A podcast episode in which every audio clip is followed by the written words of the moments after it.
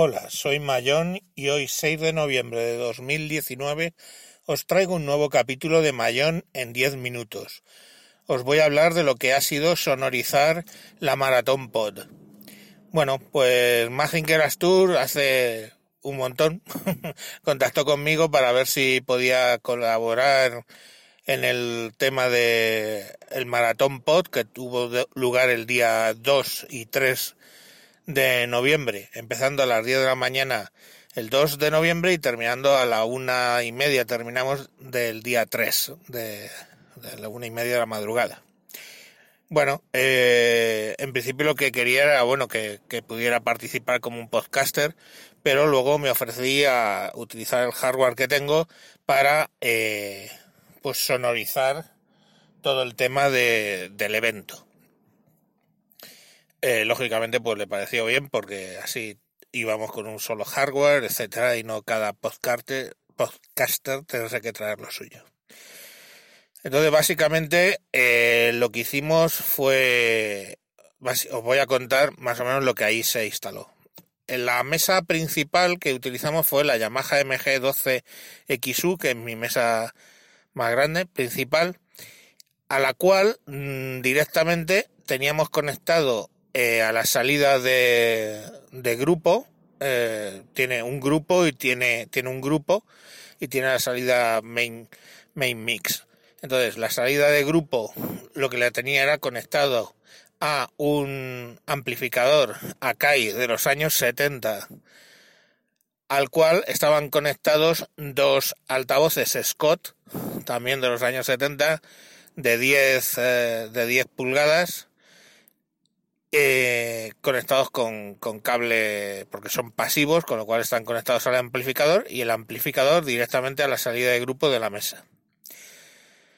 La salida main mix la utilizamos para dar eh, por ahí salida hacia eh, lo que queríamos era sacar ahí la salida al, al PC donde se emitía por OBS en YouTube.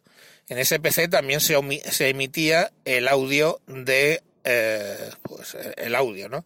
Entonces lo que se hizo fue conectar el, el, PC a la mesa por USB, que es salida main mix, y también por los eh, conectores, eh, por las salidas XLR de la mesa, directamente a una interface Behringer 202 HD que en principio iba a servir para dar otros dos micrófonos, pero pues por necesidades tuvimos que conectarla al PC.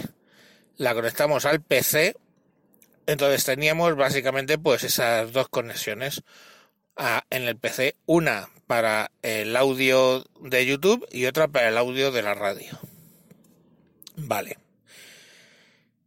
¿Qué teníamos más conectado a la mesa? En la mesa tenía previsto, la mesa tiene cuatro eh, tomas de micrófono con compresor, pues ahí tenía previsto meter cuatro micrófonos dinámicos. Primer fallo, me dejé el XM8500 en casa, con lo cual solo tenía tres XM1800S, eh, que son un poquito inferiores, pero bueno, hicieron su servicio. Entonces teníamos, en vez de cuatro micrófonos por defecto, teníamos tres.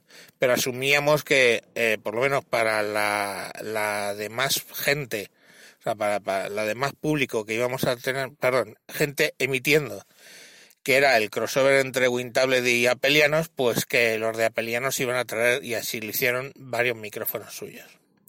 Bueno, además, eh, a la mesa esa, pues ya os digo que tiene cuatro tomas de micrófono con compresor y luego tiene otros dos canales estéreo que pueden ser también de micrófono eh, con micrófono XLR, pero no tienen compresor.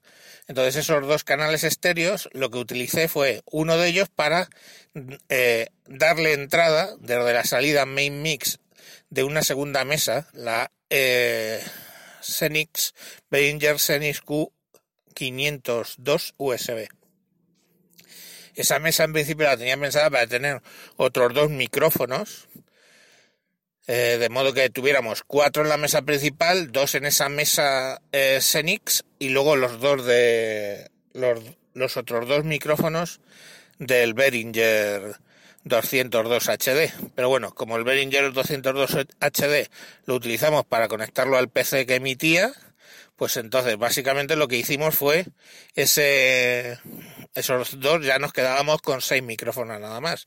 Los cuatro de la mesa principal más los dos de lo diré, los dos de la Senis. Porque los otros dos cables, o sea, los otros dos canales que tiene la Yamaha que tienen XLR, pues como digo, son estéreo, pero tienen además XLR. Bueno, pues en el primero la idea era con, conectar la mesa Xenix, con lo cual del main mix, la salida a altavoces de la mesa pequeña, se la metimos a un canal, a uno de esos dos canales. Y el otro canal, en principio en el montaje estaba previsto que era por donde iban a entrar los dos eh, micrófonos de la del interface 202 HD, pero como eso ya no lo usamos, pues ese canal quedó libre y ahí pude meter un séptimo micrófono cuando nos juntamos todos los de Wintable y Apelianos. Entonces teníamos siete micrófonos para ocho personas, pues bueno, dos estaban compartiéndolo ahí como pudieron. además era uno de condensador, con lo cual pues lo recogió más o menos sin hacer mucho esfuerzo. Y entonces en ese teníamos siete micrófonos, cinco saliendo de la mesa de Yamaha y dos saliendo de la mesa eh, Behringer, de la 802 USB. Bueno, en la 802 USB había otro cable que entraba, que era el de los micrófonos inalámbricos Malón, que Malone, que, que tengo que eran para el público. Esos micrófonos, pues básicamente son inalámbricos por UHF y tienen el, aparato tiene dos salidas XLR, pero lógicamente no, no tenía yo entradas ya XLR para meterlos. Entonces lo que además saca es una salida de auxiliar en, en volumen de línea con un eh, conector jack de cuarto de pulgada, pues básicamente sale desde ahí y lo metí a la mesa, a un canal de la mesa eh, pequeña, de la Behringer.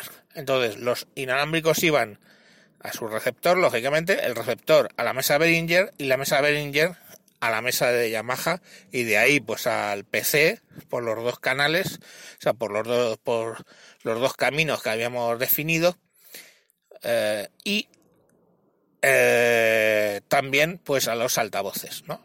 Para que lo oyeran. Estuvieron funcionando aceptablemente. Eh, había uno que hacía un ruido y no sabía muy bien por qué y es porque se movían dentro las pilas porque le faltaba una especie de tope que, que tiene de goma espuma y al moverse las pilas pues eh, cascaba un poco la señal, pero el otro funcionaba bien. Se acabaron las pilas durante el evento y luego se volvieron a poner otras pilas y aquello funcionó perfectamente. Con lo cual al final pues en realidad teníamos nueve hasta nueve micrófonos disponibles. Solo habíamos perdido la opción de uno que, eh, que en las demos pues que monté pues era la opción, tener 10 micros. Y en principio eso es todo el hardware que se montó. Estuvimos todo el tiempo con tres micrófonos más los dos inalámbricos y cuando vinieron los de Apelianos pues trajeron otros, eh, creo recordar otros tres micrófonos, uno, dos, tres, no, cuatro micrófonos y con siete micrófonos estábamos ocho personas y bien, funcionó bien. Eh, y bueno, con eso estuvimos grabando todo el tiempo. El resultado, bueno, el audio en la sala eh, podría haber sido mejorado porque cuando había comensales la gente muy escandalosa no, no, no, sé, quiero decir, o no interesaba lo que estaban contando ahí los podcasters o era gritar y estar hablando a tu a la española en las comidas con lo cual, bueno, pues el que quería enterarse se tenía que acercar a los, a los baffles porque si, o sea, los altavoces, porque si los subía, pues lógicamente llega un punto que acoplaba con los micrófonos más cercanos, porque la sala no era específicamente muy grande. Y entonces eso pues eh, no es que fuera de mejora, cuando la gente estuvo eh, más o menos hablando a un volumen normal, o sea, normal, no se pedía que hablaran como, que estuvieran como en la iglesia. Cuando estuvieron hablando a un punto normal, pues se oía perfectamente en toda la sala eh, lo que decían los podcasters. Eh, la salida del audio sé que, que está bien porque en YouTube el audio se recogió muy bien, de hecho. Eh, incluso en el momento más ruidoso de comida, pues a YouTube salía bastante, salía muy bien, lógicamente, porque claro, un, problema es son los altavoces que no los puedes subir o porque te llenan eh, la sala y están gritando en la sala, no puedes subirlos hasta que tape a la gente, porque es, absurdo. O sea, los poníamos a un volumen ya directamente que, que acoplaba con los micrófonos. Pero la salida directa a YouTube, como no tiene esa problemática, pues bueno, se recogía, al ser micrófonos dinámicos, se recogía algo, el ruido de los comensales y las mm, eh, conversaciones, pero eh, siempre a un volumen mucho más bajo que los conferenciantes, con lo cual el sonido en YouTube quedó bien. El sonido en la radio, directamente mi, mi intervención, que fue la primera a las 10 de la mañana, no se recogió, eh, no sé, y luego en general fue bastante defectuoso. A ese respecto yo no sé si porque estaba emitiendo las dos cosas con el mismo PC, que estaban emitiendo, vamos, eso se encargó Dioscorp, Álvaro, o por qué, pero la calidad del, de la radio fue infecta y la mayoría de la gente acabó escuchándolo directamente en YouTube. Así que bueno, lecciones para futuras. Pues uh, no sé, es que en un evento donde la gente está comiendo y no le apetece atender a lo que están diciendo los podcasters y están ahí voceando a la española, que oye, cojonudo, yo sé en qué país vivo. Vivo en un país donde en los restaurantes se vocea, no se habla. O sea, solo los que habéis viajado, si habéis entrado alguna vez en un restaurante inglés, lo, lo podéis flipar, o en uno francés, lo mismo, porque básicamente es un silencio sepulcral. Pero bueno, pues esto es España y hacemos esas cosas tan simpáticas de hablar alto. Y pues bueno, no tenía mucha solución el, el audio de la sala, quizá haber alejado un poco más los, los altavoces y los podríamos haber subido un poco más, pero eso hubiera hecho que, que no sé, yo creo que se hubiera acoplado más que donde los puse. Y la emisión de la radio, pues claramente es susceptible de mejora. Una puñeta haberme dejado el micrófono, porque fue el micrófono que faltó porque hubiéramos tenido ocho micrófonos para ocho personas y por lo menos pues eh, hubieran estado más cómodos los dos que compartieron un, un Behringer C1 me parece y bueno pero en general bueno para lo que los mecanismos que teníamos pues habéis visto que había cierto despliegue pero claro lógicamente eso que os he contado luego están los cables. Hablamos de pues imaginaos cables 10 cables de, de micrófono más varios cables de jacks de, de cuarto de pulgada entre mesas, entre mesas y interface, eh, entre los eh, receptores y, las mesas, los receptores de los inalámbricos y las mesas y toda esa movida, bueno, había una maraña de cables importante. O sea, de hecho, yo llegué a las ocho y media, me puse a montarlo y a las diez de la mañana es que estaba al principio hasta jadeando, porque acababa de terminar cuando me senté a emitir lo mío y luego desmontarlo, claro, desmontas metiéndolo a saco paco en las cajas que había traído, con lo cual, bueno, pues sí, desmontamos rápido, pero quizá en media hora, pero luego, claro, luego me tiré ayer una hora ordenando todos los cables de nuevo y sacando todo y volviéndolo a poner y, en fin, guardando las cosas en su sitio. Pero bueno, mm, la verdad es que la experiencia muy bien.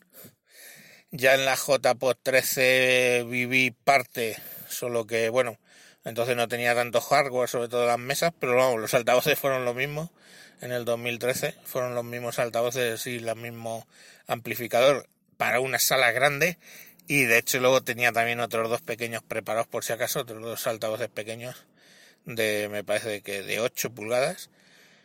Pero bueno, no, en este caso no me los llevé porque no me hacía falta. Pero vamos que en la JPod la sala grande era grande y la, y la sonoricé con lo mismo.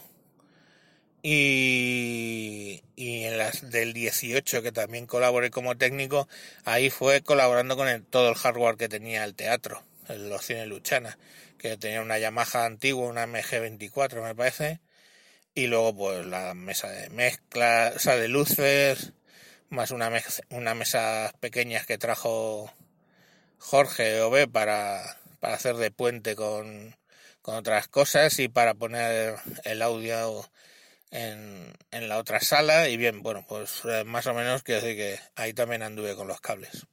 Pero bueno, se aprende mucho siempre y, y, se apuntan cosas para mejorar para próximos saraos. Y bueno, me he extendido un poquito, pero mm, lo siento, son 15 minutos. Así que nada, un saludo y hasta próximos capítulos. Adiós.